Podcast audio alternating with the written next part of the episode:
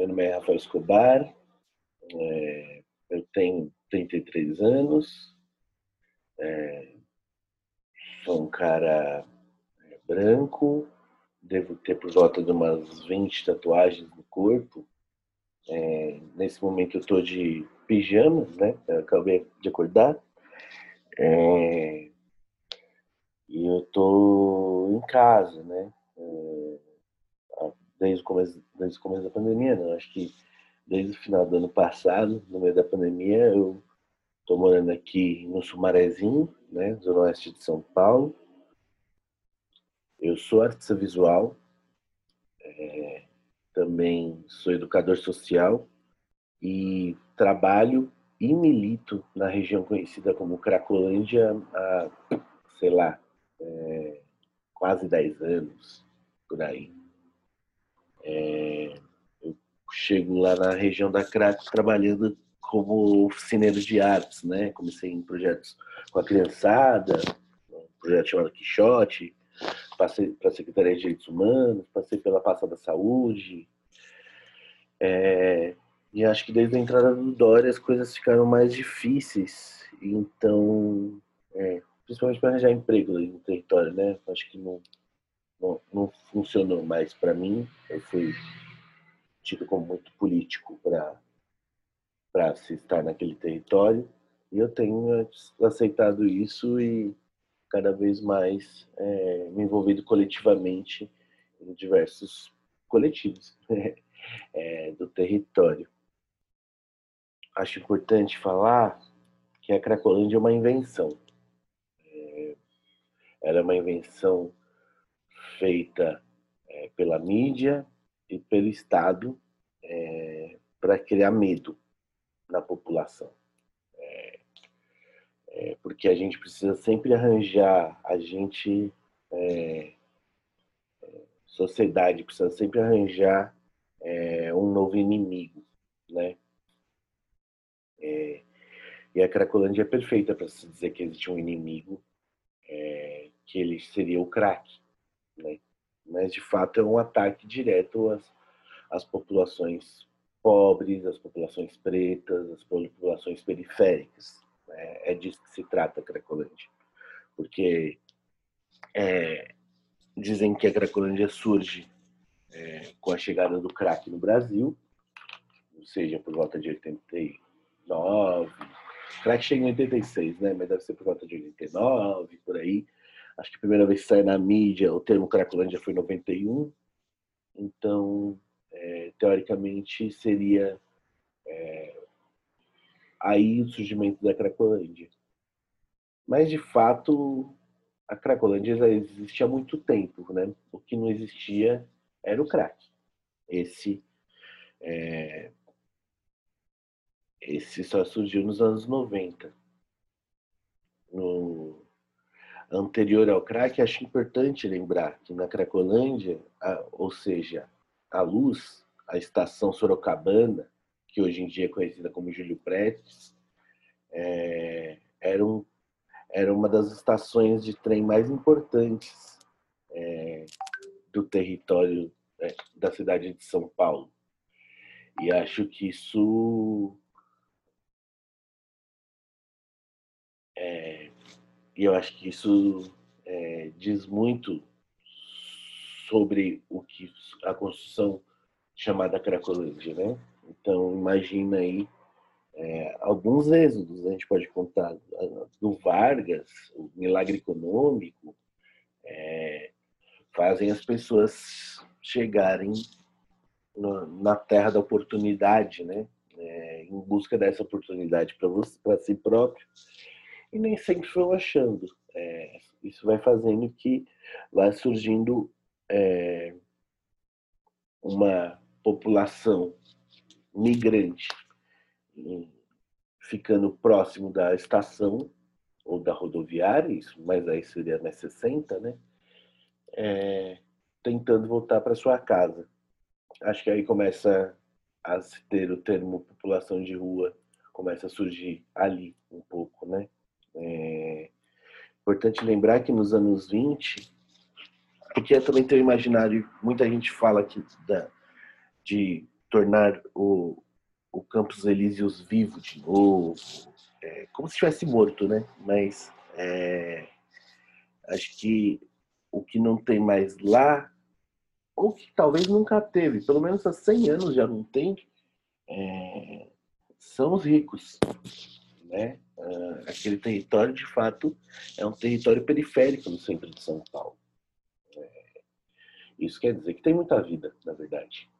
É, isso quer dizer que, por exemplo, se vocês pegarem o disco do Plínio Marcos, nas Quebradas do Mundaréu, ele vai falar do Geraldo Filme, por exemplo, e o Geraldo Filme que andava na rua Glete, né, no Parque da Luz, ao som de samba. É, é, ele distribui marmitas ao som de samba. Eu acho que tem dois pontos aí, né? Anos 20, 30 talvez. É, um homem negro, periférico, nas ruas Glete, no Parque da Luz. É, distribuindo marmita e ouvindo samba. Vamos lembrar também que o samba era bem marginal naquela época, né? É, então acho que isso traça muito qual é a realidade da luz, né? É um, é um, é um bairro, é, é uma quebrada no centro de São Paulo. É, a primeira feira de rua, né? Feira, feira de rua, né? Feira de vender legumes, peixe, é, essas coisas. É, também foi lá na Praça General Osório. É, gosto de lembrar que é, no começo do século XX, samba normalmente era feito nas feiras, né? É, então, talvez a Praça General Osório seja um dos grandes marcos é, do samba paulistano. Não é à toa que por volta dos anos 30 a primeira loja de samba se instala na, na rua General Osório e o que mais para frente viraria a Rua do Samba, né? É, então, é, ali grandes sambistas já passaram. É, talvez até o Adoniran Barbosa já tenha passado por ali, né? Afinal, é, é bom lembrar que ali na Rua Vitória era a saudosa maloca. A tão saudosa maloca é, que, que tem na música dos Demônios da Garoa. É, e ali também do lado, né? Também é, é, é, entre, entre Luz e República, na Rua Vitória, tá ali o prédio que era onde antes era morava o Mato Grosso, o Joca, e agora eu lembro quem que era a terceira pessoa. É... Então, ali vai sendo traçado, para mim, é, fica bem claro que ali é traçado uma história cultural periférica.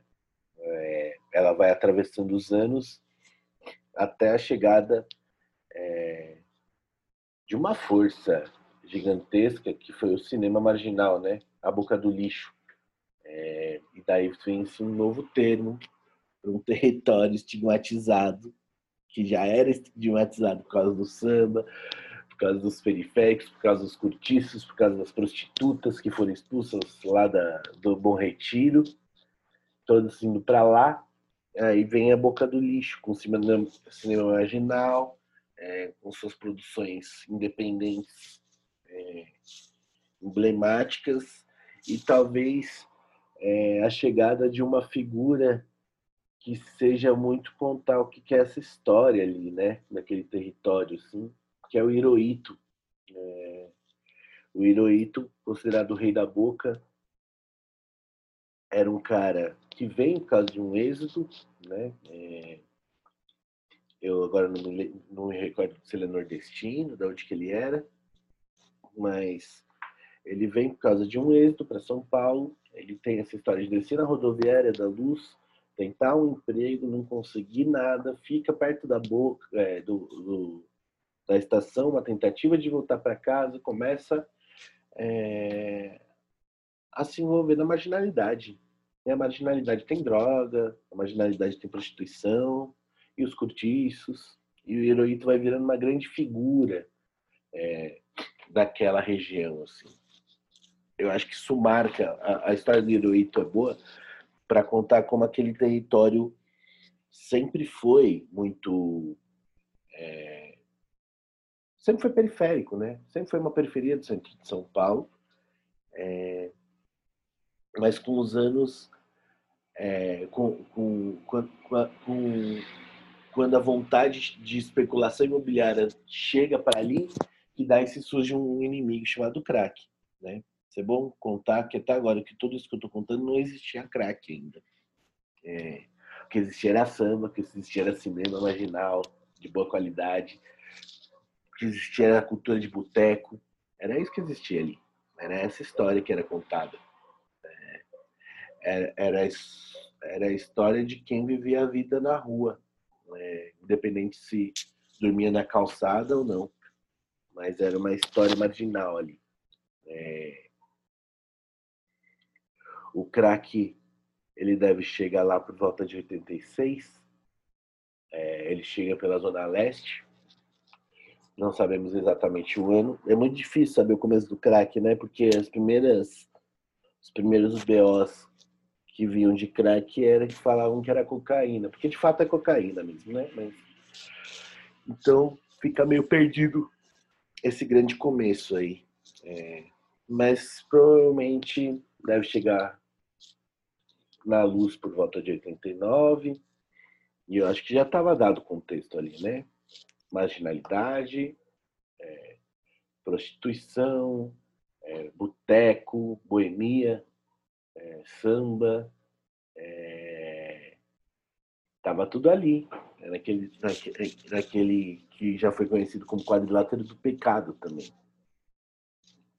É, quando chega o crack, obviamente, seria um bom lugar para se instalar uma venda.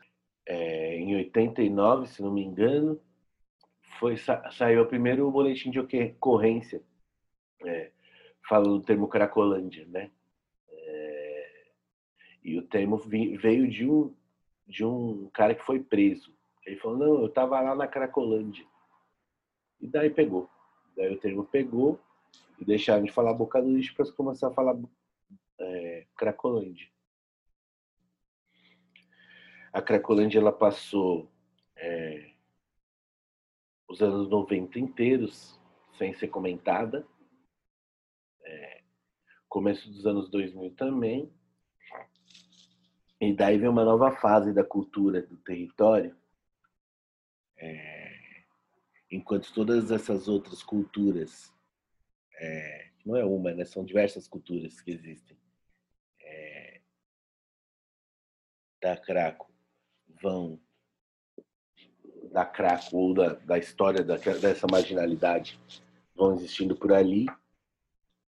É, existe a história da cultura hegemônica chegando ali, né? É, e que por acaso vem junto com a chamada sobre a Cracolândia muito forte. Que isso tudo não passa de especulação imobiliária, né? Então, acho que o grande marco é a Sala São Paulo, é, a reforma da Sala São Paulo, restauração, entregue em 2000, que talvez me marque para mim na minha cabeça aqui é, o início oficial do que seria o projeto Nova Luz, né? Um projeto que visava é, trazer vida, é, revitalizar a, a região da dita Cracolândia. Mas, de fato, na verdade, só queria tirar o povo de lá para especular em cima dos preços daquele território. Bom lembrar que o Porto Seguro está lá desde 75, 76. Então, muito interesse da Porto Seguro envolvido nisso também, né? É, mas daí vem Sala São Paulo, é, vem EMESP, vem Sesc Bom Retiro, vem Funarte, vem Museu da Energia. Legal lembrar que o Museu da Energia também foi uma ocupação que nasceu, muita gente que, que, que era craco nasceu ali. É... que mais que vem? Vem as praças, né? É... a revitalização de algumas praças do território. É... Vem até o próprio Memorial da Resistência. É... tudo isso vai tentando se formar um complexo cultural do território ali, né? É, porque em muitos lugares do mundo a gentrificação funcionou a partir da cultura. Só que não funcionou na Cracolândia. Isso é interessante. E acho que é nesse momento que fica para mim também forte é, todas essas é, culturas marginalizadas do território, elas não foram embora, elas só ficaram ali. É, e elas foram tomando força dos seus próprios jeitos ali. É, a Cracolândia, para mim, é uma grande festa. É uma rave de 30 anos, que nunca parou. É, e é uma rave tem as pistas delas, né? É, e a Cracolândia tem o rap, tem o samba, tem o funk. Talvez sejam as três pistas mais fortes que eu vejo ali no fluxo.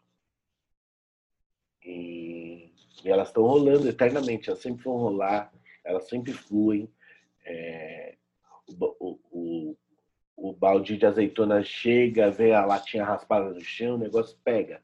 É, a música acontece muito forte aí. É, mas essa cultura, nenhum desses espaços gosta de falar dela. Essa cultura é melhor deixar apagada, melhor apagar, melhor fingir que não existe. É, então, o que sobe para a Cracolândia é mostrar sua existência, né? É, acho que assim a gente pode falar, por exemplo, do Blocolândia, que é o bloco de carnaval da Craco. É um bloco que já tem há sete, oito, sete, eu acho que sete anos, é, que sai pelas ruas da, da região do Campos Elíseos, né? Por acaso também é um marco no samba. Né? Os Campos Elíseos é, constituem vários blocos de carnaval. E esse bloco, o Bloco Lange, que é o bloco de carnaval da Craco, que é tocado pela galera da Craco, que é cantado, é feito as fantasias, tudo eles por eles mesmos. É, lógico, muita gente está na parceria. É, sai pelas ruas, passa na frente desses centros culturais, é, como o Centro Cultural Porto Seguro também, que eu havia esquecido de falar, o Teatro Porto Seguro, para dizer que existe, né? Para dizer que na Cracolândia tem vida. É, e para mostrar que tem a alegria também. E para dizer assim, é, essa invenção de zumbi, é, ela não existe. É, a gente aqui tem vida, a gente não está morto, a gente não é, né, é, não está sem alma. Acho que tem um, o, a ideia do sem alma que colocou para o zumbi é bom, né? Porque é, acho que a história da, da criminalização é, de alguns povos aqui no Brasil, ela tem muito a ver com o termo de sem alma, né? É, então, até os povos originários, quando os portugueses chegam, eram tidos como sem alma. Então, acho que tem muita relação nesse, nessas proximidades, assim. É, então o Blocolândia ele vem um pouco nessa perspectiva, assim, dizer que eu existo, eu estou aqui, daqui não vou embora. É, contado regado a samba, que eu acho que é a coisa mais importante que, que se pode fazer. Se o museu não te quer, você mostra que você existe. É, então acho que a maioria dessas instituições não querem olhar para o outro lado da calçada deles mas vão ter que aturar sempre essas estratégias culturais que existem. Ou, por exemplo, Badarós, um pintor pinta as ruas da cidade ali de um jeito maravilhoso, vai deixando suas telas. E até já expôs no Memorial da Resistência, hein? Esse é legal lembrar que consegui expor no Memorial da Resistência um belo dia numa exposição. É uma figura dessas importantes do território, como o seu Iori, que vende é, é, como fala, é, tacos pintados, e, como a Jo, que é poetisa, e por aí vai. A história da Cracolândia é, é a história de todo mundo que foi excluído dessa sociedade, né? Por ser periférico, por ser pobre, por ser preto, por ser travesti. É, mas não se deixou morrer. Sobreviveu e anda sobrevivendo. É, e essas pessoas são produtoras de cultura. Às vezes são produtoras de nada também, como muito playboy classe média aí também é. é. Mas muitos são produtores de cultura e deixa esse lugar contando uma história é, cultural marginalizada que todos os museus do território preferem fingir que não existe. Eu acho que é isso.